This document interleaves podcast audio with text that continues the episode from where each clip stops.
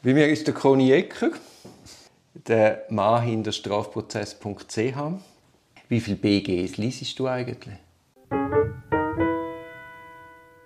Äh, lesen tue ich wenig, äh, überfliegen tue ich pro Tag alle, die mit Strafrecht zu tun haben. Das, für die, die das nicht wissen, dass sie zwischen 5 und, ich glaube, der Rekord war mal 35 oder so, gewesen, wo einen Tag publiziert worden im Internet publiziert worden sind. Und wann machst du das?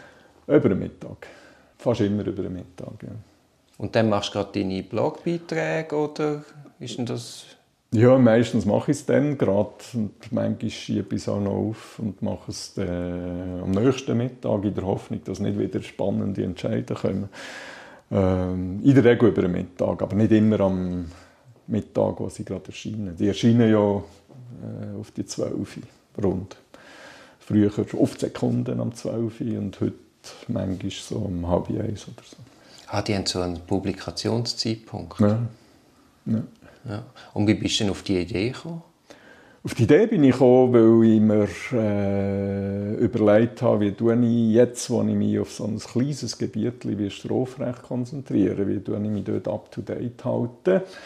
Und habe mir so ein Know-how, äh, so verschiedene Know-how-Tools überlegt, oder wie kann ich die Rechtsprechung ähm, irgendwie mehr aneignen und aufbewahren. Und äh, da bin ich irgendwann auf einen amerikanischen, auf einen amerikanischen Rechtsprofessor gestoßen, der selber auch noch Strafverteidiger praktiziert hat und so einen Blog äh, publiziert hat mit 16 Millionen Besuchern pro Tag. Hm. Und dann habe ich die Blog-Software mal angeschaut. Dann habe ich mir gesagt, das ist genau das, was ich brauche. Und dann habe ich die bei mir auf dem Server installiert. Und nachdem ich es dann gemacht habe, habe ich mir sagen, warum stelle ich das nicht ins Internet? Und dann habe ich es ins Internet gestellt. Und die News ist so ein bisschen auf der Hand gelegen. Oder? Äh, die News sind halt primär durch das Bundesgericht gesetzt worden, das am Mittag seine Entscheidungen publiziert hat. Und in welchem Jahr hast du das gemacht? 2000 vier. Weil, oder vorher hat es ja, ja schon so, so quasi Mailinglisten gegeben, ja, wo genau. andere Anwälte einen Entscheid verschickt haben und so Sachen. Genau. Ja, ja, die habe ich auch noch miterlebt. Ich habe sogar als Student schon äh, mit zwei Kollegen äh, so eine Internetgesellschaft gegründet, wo wir ein Projekt hatten, äh, wo wir äh, aktuelle Entwicklungen im Recht auf einer Homepage darstellen Das ist Swiss Lawnet, ist das, mhm. das, das ist ein paar Jahre online gewesen. Wir haben aber zu wenig Kraft und zu wenig Unterstützung gehabt, um das dann wirklich zum Fliegen zu bringen. Aber wir wären dort eigentlich in einer Zeit, wo Swisslegs am Boden war, äh, wären wir in den Startlöchern gewesen, aber zum Teil sind wir einfach nicht unterstützt worden und zum Teil sind wir auch versäckelt worden vom Schweizerischen Anwaltsverband zum Beispiel wo grosses Interesse hatte an unserem Projekt und sie nachher selber gemacht Spielt Musik in deinem Alltag eine Rolle? Ja, schon, ja. Er spielt erstens eine Rolle in dem, dass ich immer einen Ohrwurm habe. Einfach immer. Und der ist manchmal geht der, äh, ein paar Stunden und manchmal geht er zwei Wochen. Und Dann hörst du das in ja, Durchlaufen? Nein, der, also der ist wirklich ein Ohrwurm. Ne? Den habe ich einfach im Kopf. Ah, das ist okay. nicht, oder? Ja, ja. Und woher das, das hier kommt, weiss ich oft auch nicht. Oder? Plötzlich hast du eine Melodie im Kopf, die du nicht rausbringst. Oder? Und, also das ist ein Teil. Und jetzt, der Rest ist so mehr zufällig. Also jetzt ist gerade der Bird Bacharach gestorben. Und äh, das war einfach wahrscheinlich der genialste Komponist vom, von den letzten 100 Jahren. Und äh, das war der Anlass, gewesen, dass, dass ich wieder mal dem seine Stück gelost habe, wo, äh, wo der komponiert hat. Und äh, ja, die habe ich jetzt einfach im Hintergrund laufen Auch also auch während dem Arbeiten? Auch, manchmal auch während dem Arbeiten. Ja die Stücke, die zu gut sind, die kannst du nicht während dem Arbeiten laufen. Da kannst du dich nämlich nicht mehr aufs Arbeiten konzentrieren. Aber Musik spielt in dem Sinne eigentlich eine grosse Rolle. Ja. Und wenn du fünf Lieder könntest auf einsame Inseln mitnehmen was wäre das? Ähm, das wäre jetzt auch wieder etwas, was sicher äh, regelmäßig wird ändern. Jetzt haben wir einfach das Problem, wir sind jetzt auf hoher See. Man kennt ihn jetzt und du musst jetzt sofort. Ja, ja, genau. Dann, dann wird es eben sehr schwierig. Also ja, heute Morgen im Hinblick auf das Interview, weil ich mit dieser Frage ja gerechnet habe, eine Liste gemacht, aber ich bin schon nicht mehr sicher, ob ich es äh, jetzt noch wiedergeben könnte. Was sicher drauf wäre, wäre G. Mai von Ennio Morricone. Äh, das Instrumentalstück. Was sicher drauf wäre, wäre äh, Tangled Up in Blue von Bob Dylan.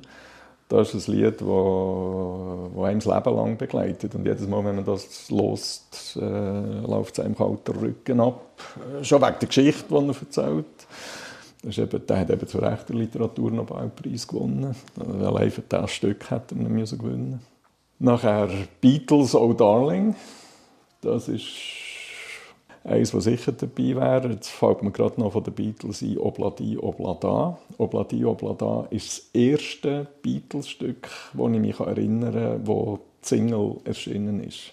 1968 oder 1969 und ich weiß noch, ich habe mit der Mutter, die gegürlet hat, als Heimarbeiterin, an ihrem Uhrentisch habe ich Obladi, Oblada das erste Mal gehört. Der Heinti ist dort auch immer gelaufen. das wäre möglicherweise auch dabei, einfach weil es die erste äh, Kindheitserinnerung an, an Popmusik eigentlich ist. Die wären sicher dabei, ja. Vielleicht noch etwas Jimi Hendrix und äh, Little Wing Hendrix. Jetzt sind wir bei 5. Kannst du noch, ja. kannst noch korrigieren? Also was sicher auch dazu müsste, wäre Starman von David Bowie. Das hatte ich lange nicht mehr auf dem Radar, bis er vor ein paar Jahren auch wieder gestorben ist. Leider äh, ist das oft der Anlass, oder? dass Leute, die sterben, dass man sich dann wieder erinnert an ihr Lebenswerk. Und Pearl Jam, Yellow Ledbetter, wo ich äh, eigentlich überhaupt nicht auf dem Radar hatte, vor, bis vor wenigen Jahren. Und äh, das mal im Radio gehört habe und dann mir gesagt, hey, nochmal, wer ist das? Ich habe das noch nie vorher gehört und habe das herausgefunden und seither ist das sicher auf meiner ewigen Playlist. Ja. Jetzt bei Büchern, das eine Buch, das du auf die Insel nimmst, ist mir klar, das wird die Bibel sein, nach unserem Gespräch bis jetzt. Du ja, die würde ich wahrscheinlich mitnehmen, aber äh, so quasi aus, äh, für die Zeit, wo man gerade alles andere nicht wahnsinnig wichtig ist. Das wäre so, oder man könnte auch sagen, das ist so Grundlage, oder alltag 10 Minuten Bibel, das wäre noch gut. Und was für Bücher würdest du jetzt den Hörerinnen und Hörern empfehlen? Also vor dem Hintergrund, dass das wahrscheinlich viele Anwälte sind, die hier zuhören, wäre ein Buch, das für mich wichtig ist, von Alan Dershowitz, «Letters to a Young Lawyer». Das ist ein Buch, das mir äh, extrem gut hat in meinen Anfängen als Strafverteidiger, weil ich dauernd überall aufgelaufen bin, überall angeeckt bin und das Buch mir Mut gemacht hat, dass ich auf der Linie, wo ich fahre, ich auf der bleibe. Das wäre das wär ein, wichtiges, äh, ein wichtiges Werk, was sicher auch müsste sein äh, vom Dürrematt. Die Panne, die letztlich dann auch äh, mit dem Anwaltsberuf oder mit dem Strafverteidigerberuf äh, Verbindung hat. Aber Dürrematt muss es eigentlich nicht die Panne sein, es könnte auch irgendwas anderes sein. Aber wenn du die Panne nimmst, die Panne mit welchem Schluss? Mit dem vom Stück oder mit dem vom Buch. Ich weiß mhm. nicht, welches es wählen ist. also im Buch wird glaube er hängt er sich, weil er ja. von seiner Schuld überzeugt ja, ist. Ja, hängt er sich. Wäre logisch, wenn das im Buch wäre. Im Buch. Und, und in der, im Theaterstück verwacht er, glaube ich, am Morgen mhm. und kann sich gar nicht mehr recht an den Abend erinnern. Aber dann ja. gibt es auch noch Versionen, wo er erschossen wird und es ja. gibt ja da verschiedene Schlüsse. Also es müsste natürlich mit dem Tod enden. Es muss mit dem Tod ja, ja, enden? natürlich. Ja, Also Dürrematt. Was habe ich noch? Das musst du nicht mich Ich lese nicht wahnsinnig viel.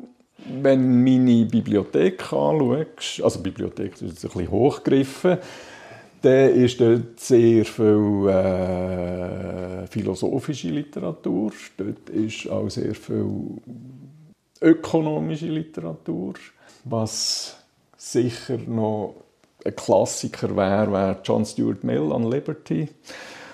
Äh, es übrigens in dieser Bibliothek, in Anführungs- und Schlusszeichen, drei Viertel englische Werke, wo ich ja nie richtig herausgefunden habe, warum es immer Englisch muss sein muss. Äh, weil ich Französisch nicht gut kann und äh, weil ich einfach die englische Sprache gerne habe und die gerne Englisch lese.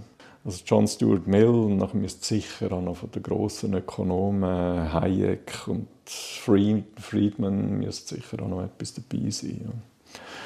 Und, aber die Bibel, die du sagst, die ich jetzt wahrscheinlich nicht selber mitgenommen habe, das ist eine sehr gute Idee. Einfach so das ist die Grundlage des Ganzen, wo wahrscheinlich wichtig wäre auf einer Insel. Schaust du auch Serien? Ja, neuerdings, dank meiner Partnerin, die ich seit ein paar Jahren habe, die war äh, natürlich eine Netflix-Abonnentin. Äh, immer noch. Und mit ihr zusammen schauen wir etwa mal Serien. Ja. Und hast du da eine Empfehlung? Ja, die letzte, die wir geschaut haben, war ein bisschen schwierig, aber äh, die hat sehr spannend angefangen und die hat geheißen, eine Zahl, 1899 oder 1999, ich weiß es nicht mehr. Äh, gestern erst fertig geworden, ich weiß es schon nicht mehr. Und, Darf ich dir eine Serie empfehlen? Ja, gerne. Ja. Paolo Sorrentino, das ist der Regisseur. Mhm. Und die Serie heißt The Young Pope. Okay. Und dann gibt es eine zweite Staffel, The mhm. New Pope. Mhm. Die absolut beste Serie.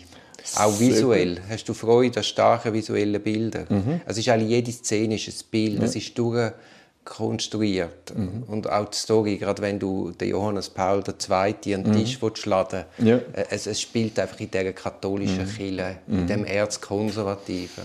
Und es geht um Gut und Böse. Nein, klingt gut. Und ja. Zugang zum Mensch. Klingt gut. Also wir sind jetzt im Moment ja gerade am Suchen von einer neuen. Das nehme ich sehr gerne. Auf. Aber die ist nicht auf Netflix. Ja, die finden wir schon einmal. Ja, ja. Das ist ein Podcast aus der Reihe Auf dem Weg als Anwältin. Ich hoffe, der Podcast hat dir gefallen. Für mehr Podcasts schau doch auf meiner Homepage www.duribonin zusammengeschrieben.ch. Viel Spaß beim Entdecken von weiteren Podcasts.